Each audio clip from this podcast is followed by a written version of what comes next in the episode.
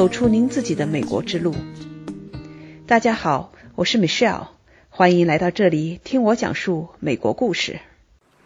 前不久，我到中国考察了一些孵化器，帮助美国的初创企业策划进入中国市场的方案。在上海的普软孵化器里，我遇到了海归张瑞，他是从西雅图回到上海创业的，也曾经在微软工作过。这个普软孵化器的总经理也是我以前微软的同事，里面有不少海归，所以我不仅请张瑞分享了他的回国创业历程，也请他分享了。落户到孵化器的感受，希望对您的创业之梦有所帮助。嘿，张瑞，非常高兴今天居然在上海碰到你哈！咱们这是算是微软系的人，是是是，就是从微软出来的。现在在的这个地方是叫做什么？普软孵化器，对对吧？空间叫爱酷空间。我到这儿来的原因是因为这儿的总经理是我微软的朋友，微软的同事，他到这儿来工作，从西雅图回来，然后我到这儿来，他又把我介绍跟你认识，呃，前微软人，所以这么一个关系。其实我也是跟你算是今天第一次认识，能不能跟我们大家介绍一下你的个人情况？什么时候到了美国？然后怎么又回来了？我之前呢，我是在科大读的物理系，所以跟就是那些早一批的出国的人。就有点类似吧，就是学物理或者数学或者化学嘛，出国很多人都这样子的。然后零四年出国的，然后就去了美国读博士嘛。然后我在那个亚利桑那大学 University of Arizona 读的博士。读完了博士吗？嗯，读完了，读完了。哎呦，你还真老实呢。对，太老实了。所以我是老实人嘛，所以我这儿说的基本上都是老实话。我一开始读的物理专业，然后后来。我就转到了光学专业，因为在 Arizona 它有一个很大的光学中心，是美国算是三大光学中心之一，里面做的东西很广，包括天文那些望远镜啊，然后还有这些医疗成像，还有一个方向就是应用光学嘛。嗯，所以我当时就做的就是增强现实，就是我的导师当时也是做的增强现实，我觉得这东西还挺酷的，啊，当时也没想清楚怎么回事，但觉得挺酷的，就就进去了，反正想办法转系，然后也拿到了。老板，这个 R A 增强现实的这个方向的研究吧，差不多，反正做了几年以后，反正博士毕业了，那差不多一零年了。大家也知道，那时候 A R 啊也都没起来，对，大家可能都没听过，对吧？很很超前的，你学的东西。对对对，可能太超前了。但总之呢，一方面感兴趣嘛，觉得好玩嘛。但出来找工作的话，后来博士毕业以后肯定是要工作嘛。A R 这个东西呢，光学呢是一个应用性非常强的。专业也有很多人继续做研究，但是我觉得这个应用性很强的专业，尤其是 AR 这个方向的话，那我后来就直接去工作了。那时候还没有 AR 相关的这个工作，大部分都是在军方。你这里先要解释一下 AR。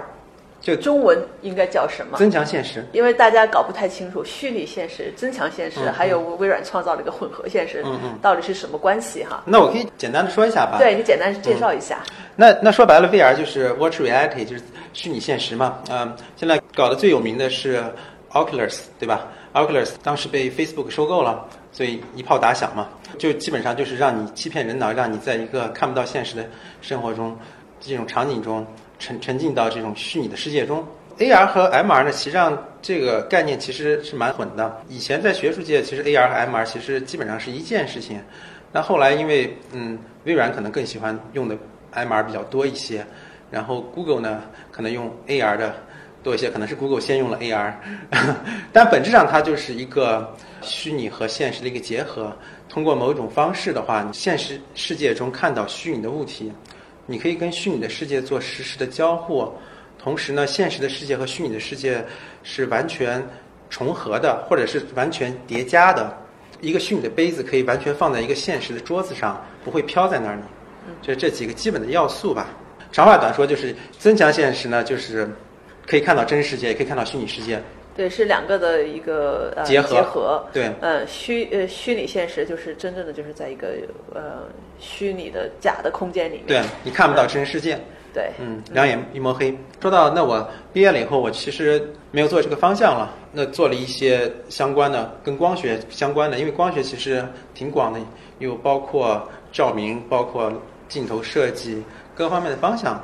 后来我去了微软，是在一个和相当于 MSR 就是 Microsoft Research，嗯，微软的研究院，平平行的机构叫做 Startup Business Group。哎呀，我们俩在一个 group，我在 startup business group，我还做了十多个项目，当然、啊是吗大部分都没有成功。对我真的在那个组待了将近快三年。哦，是吗？这么巧呀？对，我是啊 哪一年离开那个组？一二年离开啊那我是一三年进去的。哦，我们正好隔开了。我是去的早，那个组后来是被撤销了。对，很可，惜。哪一年被撤销的我不太知道，因为我已经离开了。对，差不多是一四年，反正我在的那段时间被撤销了。哦，所以你去了 Startup Business Group，微软内部的创业 group。对，相当于是把 MSR 的东西，然后转换成一个能盈利的一个产品吧，它算是一个中间状态。这个团队的作用就是去看我们微软的研究院里做的很多研究的成果，然后把它商用化。对对对，啊，那么商用化，它从 business model 从商业模式上去考虑，同时呢，也从产品角度考虑，在实验室里的东西怎么样变成一个在现实中能够使用的产品。这样的话呢，最后做出来的新的产品可能是一个单独的产品，也有可能是把它做到我们微软现有的产品中去。对对对，没错没错这样。的一个组。对，当时因为有很多项目都需要光学，所以我其实同时参与了好几个项目，然后也会经常讨论，也也还蛮有意思的。我觉得挺开脑洞的，相当于是从一个传统光学转向了一个更加互联网或者是消费类导向的一个行业吧。我还挺蛮喜欢在微软那那段经历的，了解了很多东西。很好，这因为这是在一个大的公司里面做创业，嗯嗯，呃但是呢又不用担心呃发不出工资来。对对对，啊，虽然你的创业的基金还是要担心的，因为公司不会无限的给你钱去做，啊，这些资源是要去操心的，但是至少不愁吃不愁穿，不愁没有地方工作。对 对对，然后公司的很多硬件、软件各方面的资源都可以去用。缺点是在于什么呢？因为我最后离开了，也是因为我们在那里开发出的产品或者是一些商业模式，你怎么样的在微软这个大的环境里边能够生存下来？是它不像你在外面做真正的创业，你可以到处去卖，对吧？去找对对资金。在微软内部做的创业，你的出路只有一条，微软是你的母公司，你必须要在内部找到。接你，对，有人要接单买单，对对，所以这这点也挺受限制。还有考虑很多 politics，还有考虑各方面因素吧，就是嗯你的产品的适用化，对它这个 business group 的适用化，还有这些它的 politics。如果他自己有一些想法要做，他肯定不愿意接受你，对吧？对。后来也是因为这些原因吧，当时亚马逊有一个很神秘的项目嘛，我加入的之前我还不知道，也有很多人去了，也是因为。微软也在 reorg 啊什么的，我的工作也在嘛，反正也在做有意思的事情。但是我觉得待了一段时间以后，差不多快两年，然后我就觉得那可能去看一下新的机会，就去了亚马逊。所以两年的微软，然后又去了亚马逊。亚马逊呢，当时有一个比较有意思的项目，后来进去就知道是在做无人超市，就是 Amazon Go 那个项目。哦，你做 Amazon Go 的对对哦，亚马逊的无人超市啊，对对神秘的项目。对对对，当时也不知道嘛，就进去了。那跟你这个光学有什么关系啊？呃，其实非常紧密关系的，因为现在大家都知道在做这些叫做新零售吧，咱们这个楼里面也有个新零售，当然他们用的是 RFID 了。RFID 是很老的技术，用了很多很多年的条形码识别系统。嗯嗯 RFID 就是有一个那个码，对，有一条码塞上嘛，如果你把码撕掉了，你可能就可以享受免费的饮料了，可以试试啊，通？过那个码来 track，对。嗯那那我们其实，在亚马逊的现在大家都知道，其实是用的是 sensor fusion 了，其实是不不光是一个 sensor 了，但是呢，它的一个主要的 sensor 还是基于视觉的 sensor 了，会用到很多的不同的视觉 sensor 了。那多的我也不太好意思，现在大家可能都知道，但我还是不能说太多了。就是用各种各样的感应器。对对，光学基于光学的感应器，它会涉及到很多，包括相机，还有包括后面的算法，还有你怎么提升相机的感应的这种算法的东西。所以我在那里块儿主要是做的一部分是硬件，另一另一部分可能是后面的这个图像，包括校正啊一方面的东西。嗯，啊所以你的专业还是用上了，对，用上同时又学了很多新东西。对对对，通过做项目自己去学习，再跟别人讨论，是一个最快的方式嘛。它和学校里这种系统的学是很不一样的，但是非常实用。嗯嗯，你做的时候也知道自己目的是什么，对 马上能看见什么方向有用没用。嗯哼，也是一个蛮有意思的经历了。那后来就回国了。哪时候回国的？二零一六年年底吧，回国了。当时 VR 很火嘛，其实在更早一些，VR 更火了。但是二零一六年年底呢，其实已经没那么火了。当时也想做这方面的东西吧，啊，因为我一直都在做 AR 的东西吧。其实本身在整个系统上它有一些区别，但是还是有很多接近之处的。就也是朋友，然后小米打算要做这个 VR 生态链公司，哦，所以叫的当时有一家公司叫魔像，是新成立的小米生态链公司。然后呃，通过朋友介绍也认识了当时的那个董事长和 CEO。那董事长呢，他是小米那个九十分牌子的董事长，他自己的公司做的很不错了，所以他想做 VR。然后那那我觉得这也是一个可以做很久的事业吧，你就加入了。那 CEO 呢，其实也是我们现在这个公司的 CEO。那后来怎么出去，可能再介绍一下。然后他也是我们科大的校友，所以也也是通过这样的机会我们认识了，然后就决定加入一起做了。后来小米生态就回国了嘛，回国在小米生态链公司，我来负责光学还有算法的部分，就是研发部分嘛。总总之就是我们出了一款那个小米在小米商城上卖的那款白色的那个 VR 头盔，其实就是我们那魔像做的，打着小米 logo，卖的也不错。但严格意义上，它没有做成爆款。我们说小米爆款，可能就是要，或至少几百万那样吧。没有几百万，你都不好意思说了。小米生态链了，对吧？但是对一个科技产品来说，你做到几百万，那你可能都要偷着笑了。呃，但实际上没有做成这种爆款了。后来呢，公司也换方向了，现在也替他们打打广告，他们也在做一款 AI 的相机吧。当然，我可能更更希望能把 AR 和 VR 这个方向做下去，因为我是觉得它是一款新的这种计算平台吧。啊，按照 Facebook 说法或者微软的说法，这是新的 computation platform，对吧？嗯。那我也的确信这件事情，所以，所以我我继续做下去了。和我们之前的 CEO，我们去年七月份出来，成立了我们现在叫做莱尼智能科技有限公司。你刚才讲的那意思是，虽然那个原来的魔像公司还存在，而且还可以做的继续再往前做，但是因为他们转变方向了，和你自己想做的方向是不一样的。对，你一直想做的是 VR AR 的东西，对，他去做一些其他的东西了。嗯，所以你和你的 CEO 你们就自己出来了，就成立了现在的公司。嗯，对的，对的。哦，好，我明白了。现在公司叫什么？莱尼智能。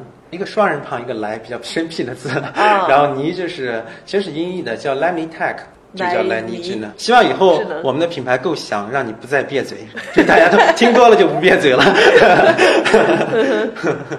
我们莱尼智能呢是做一款 AR 头显的一站式的解决方案。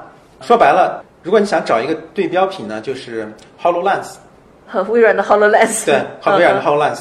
说白了，就是我们要做这款硬件。它是一体机，所以它的 computation 也在上面，它也有芯片，它戴在头上基本上也有跟踪。总体上，它是一个 Hololens 的替代品。我们也会做一个 SDK，我们也会做一个 platform，会让别人在上面开发应用，开发应用，或者是让用户更方便的使用它，能把内容移植到我们的这个头显上。那你为什么要做这么一个东西呢？微软有个 Hololens 啊，微软多大的公司啊？嗯嗯。不光是说把产品做出来，后面肯定要有很多很多的支持以及市场的投放。你们为什么要啃这块骨头啊？首先，我们相信 AR。首先，我们侧重点不是一款游戏产品，我们我们希望想做的 AR 是一款能促进协助的工具，能让人和人之间的协助做一些复杂的事情，一起做一些复杂的事情。它也是一款工具，能让。人和虚拟世界能交互的工具，嗯呃，所以我们首先我们是相信 AR 这件事情，这是我们的大方向要做。但后来我们再想想，为什么我们微软做了，我们还要做呢？那我们大家想想，不论是在中国还是美国，微软是出了一款产品，它的商用机是五千美元，对，同时它的市场量也非常有限，它只有三十度多一点的市场角。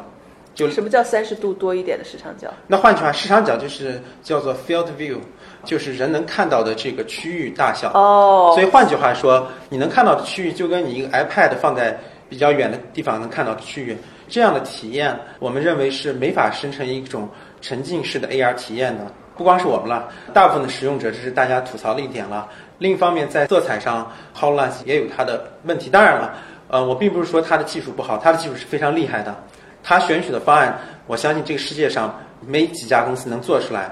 那当然了，这是我们的策略，就是需要做的比它好。但是这个好字儿呢，有这个条件的。那大家拍着脑袋都想想，我们一个初创公司，从绝对意义上讲，不可能做一款十全十美的产品比微软这样的公司做得好。我们在某些方面是要比它好，然后足够的好，能让客户能用它，能解决客户的问题。但是在在某些方面需要补充一下，Hololens 呢，他投了很多资源，他的定位的确是非常好的。他的 SLAM 方案，相信这个世界上没有一家方案比微软在 SLAM 上做的好的。你指的是说它的精准度吗？对，SLAM。SLAM 就是它的相当于室内定位啊，然后对桌面的扫描呀，还有对室内的了解，还没有看到更好的方案，需要补充的一点。但是我想问一句，所有的客户都需要这样的方案吗？并不是的，在很大程度上，微软的 HoloLens 它的定位实际上是一个更普适性的产品，它需要做成下一代的运算平台，而我们需要做的是一个 to B 的产品，是要解决行业用户的。我们换句话说，我们对于我们所 targeting 的这个行业用户，我们要做一款能比 HoloLens 好的好很多的产品。嗯，希望这是一个更全面的解释。那我的理解现在就是说，嗯因为这些用户他们的需求不同，微软的 Hololens 呢，它比较昂贵，嗯，呃，就它有它的一些优点，但是呢，也在某些角度上，因为它的价格以及它的一些其他的方面吧，在对某些用户来讲，它并不是最适合的。那对有一很多用户，对，啊、那你们呢就是瞄准了那些用户，所以呢，你们会为其他的用户做出一款产品，它价格会比较便宜。那么它在他们需求的一些性能上面，你们能够做到更适合他们。目前呢，我们现在已经出了第一代样机了，然后也拿给了一些客户看了，所以我们基本上是七月份成立，九月份融到钱，十二月份出了第一个样机，现在一月份就一个 to B 的客户感比较感兴趣，而且已经达成了协议了，所以我们现在在做根据第一代的样机在做一些改进，在未来的一个月到两个月内会有第二代的样机出来。能不能够 disclose 你做的这个，不用说这个用户的名字哈，是使用在什么样的场景下？用户现在更多的是用来做这种 3D 演示类的，三 D 的演示，对 3D 展示类的这个应用方向。就是说戴上你们做的头盔，用户就能够看到他们想演示的 3D 的场景，是还是 AR 在真实的环境里对，还是把这些叠加上去。也会有订阅方案。那从你当时创立的这个公司，你们肯定要选地方啊、组团队啊、啊呃落脚哈。当时是怎么落到咱们说的这个爱酷空间呢？是这样子，之前也听过这个爱酷空间了。当然，我们投资人呢，其实也是在这个爱酷空间附近了，所以也提到过。然后我们过来看了以后，一是普软孵化器其实对初创企业有很大的支持。看到门口的这个标语，就是头六个月自己来定房租了，所以这其实是一个非常大的支持，能帮助我们把很多细节上的东西，这些工位、还有水电、还有那些网络的问题都帮我们解决了。这个其实对我们初创公司来说，我们就把我们的主要精力用在产品的研发方面，这是其一。其二呢，是这是一个很好的平台，每天我也会看到不同的人来过来参观呀。那可能是不同方向领域的，但是碰到合适的领域，普软这边的领导还有工作人员都会给我们介绍。啊，包括我们现在的谈话也是邹总介绍，这是一个很好的平台，能让我们去跟外界的一些感兴趣的合作方，或者包括报道，包括您这边达成一个很好的桥梁作用吧。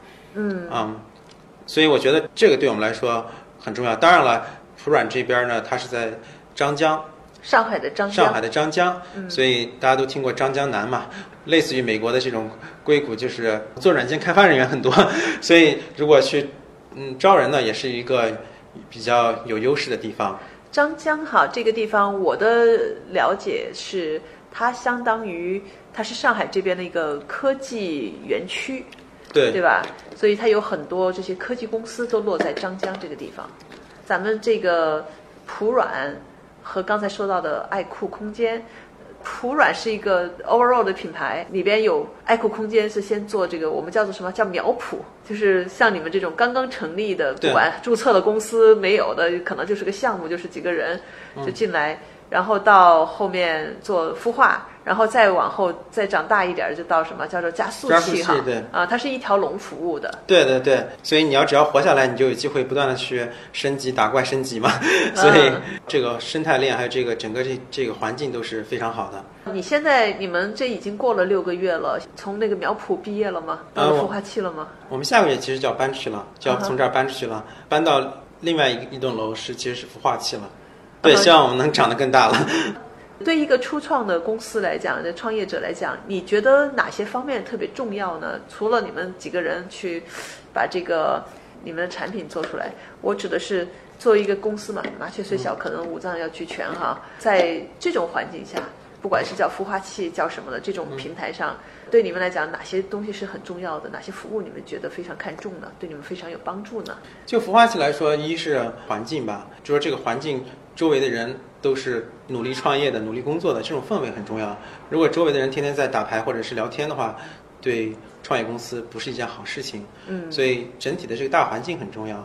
其次呢，就是孵化器其实对项目的支持吧，比如说如果有潜在的合作方可以介绍给我们，这其实是非常重要的。尤其是你作为一个初创公司来说，可能。就不会有像微软或者亚马逊这种品牌，别人来找你，别人不会主动找上门来。所以这种通过你自己通过朋友或者以前的关系以及孵化器的介绍，对我们来说是一个非常好的重要的资源。我想这两点是最重要的。那资金角度呢？你们当时融到资跟这个孵化器有关系呢，还是你们自己去融的资？搬进来之前就已经融到资了。当然了，其实通过孵化器可以。接触到一些投资人了，所以我们明天也会有活动去对接一些投资方或一些公司了。虽然没发生在我们身上，但是我相信下一轮或者是可能会有这样潜在的机会。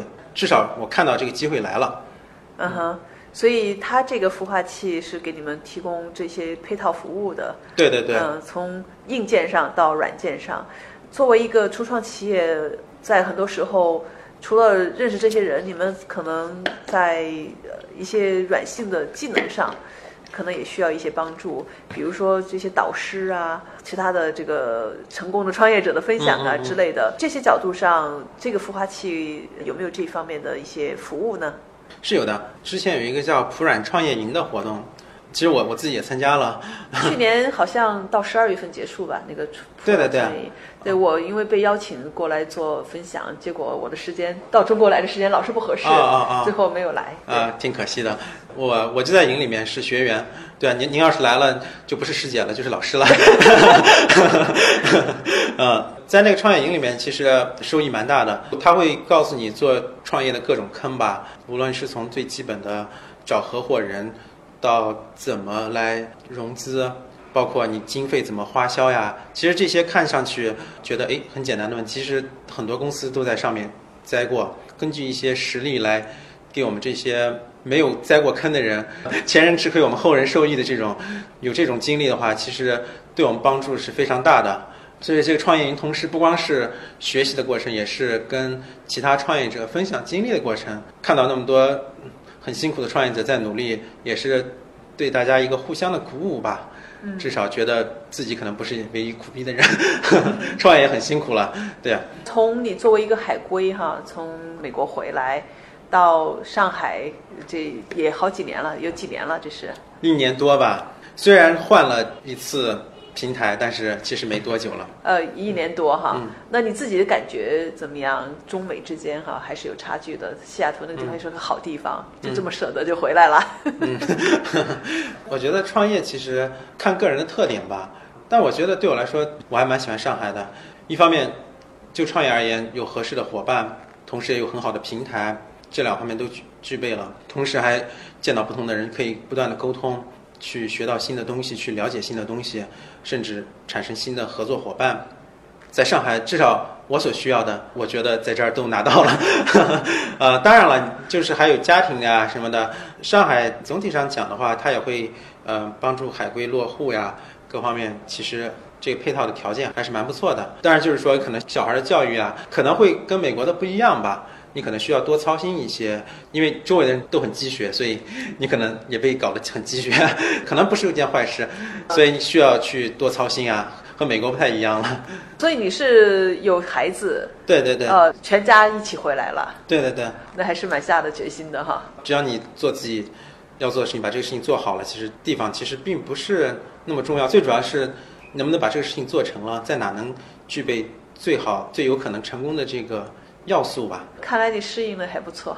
因为我其实，在不同地方待过，所以对我来说没太大区别。那你自己的家乡是哪里呢？我在乌鲁木齐长大，所以基本上在哪都离家很远，所以没没太大差别了。讲到呃今后的规划，呃，我知道你们这个企业看样子现在苗头不错哈，你们后面有什么计划，有什么打算？那我觉得最重要就是我们做好一款产品，就真正的让我们的用户能用它，并且受益，或者是越来越多的人能用起来，能用用我们的产品，然后真正的去把它作为一个能得到收益的产品，我觉得这是我们最重要的事情。当然后面也会涉及到一些技术上的问题，比如说融资呀之类的，但我觉得这个都是其次的。第一步是把产品做好，然后能找到客户，可能是最重要的事情吧。对呀，你看来是个技术男。不是互联网思维的打法哈，那是先弄到钱，然后做那个市场做起来。其实我这里面包含了，就是说找到客户，这是一个非常重要的事情，可能一句话带过了。怎么找客户，可能。包含了各种各样的方法，我会跟不同的人去谈。其实这个主要还是 CEO 的工作。你在这个企业里是什么角色？嗯，我是 CTO。你是 CTO。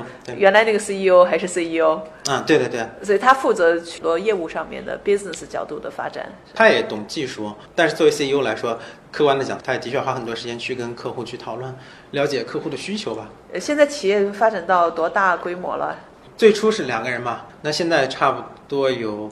八个人左右了，这才半年多的时间。对，其实我们还是尽量要以一种比较小的规模去前进，慢点烧钱。对对对，换句话说，其实在中国有个好处就是烧钱速度会比美国会慢，尤其是在人力成本上，嗯，客观来讲会少很多。上海算是一个比较贵的地方，但是总体来讲，从这些技术人员角度来讲，成本还是会低一些。对，低很多的。当然了，给自己给少点钱也是一个因素了。对呀，这是我也很想知道的哈。作为，因为我们在微软、在亚马逊这种地方工作，工资是很高的，对吧？在西雅图，基本上大家这个生活还是很舒服的，很。嗯嗯。那你回到这边来创业的话。自己拿着很低的工资 能生存下来就好了。呃，从这个角度上来讲的话，我不知道你们的，你像你的家庭啊，因为你把家都带回来了嘛，嗯，他们家人是什么一个反应呢？因为我觉得其实创业这个东西也蛮简单的，就是如果你在两年之内，你如果公司没有什么起色的话，其实你也知道了，对吧？这个逻辑很简单。其实大家去搏的机会并不多，所以我觉得这其实就是一次。你要做这件事情，你把它做好。如果不成功的话，你再去企业里面工作。那到那时候的想法可能不知道，但是当时去创业的想法也很简单嘛。不成功了，你再回到企业工作嘛。你的成本也就是这两年的工资，或者是，但是你其实你也有很多收益了，见到的东西肯定会广阔很多。其实无非人做决策都是一个平衡的过程。家里是全力支持哈。嗯，自己想好了你想要的是什么，给自己几年的时间。对对对，嗯，搏一把。对，只要你说服你的另一半就好了。希望在很短的时间哈，我所谓的很短的时间是也是，因为你说了你自己也就是给自己几年的时间，两三年的时间。我希望你这两三年时间最后能够收获到硕果。谢谢谢谢，嗯，好，谢谢。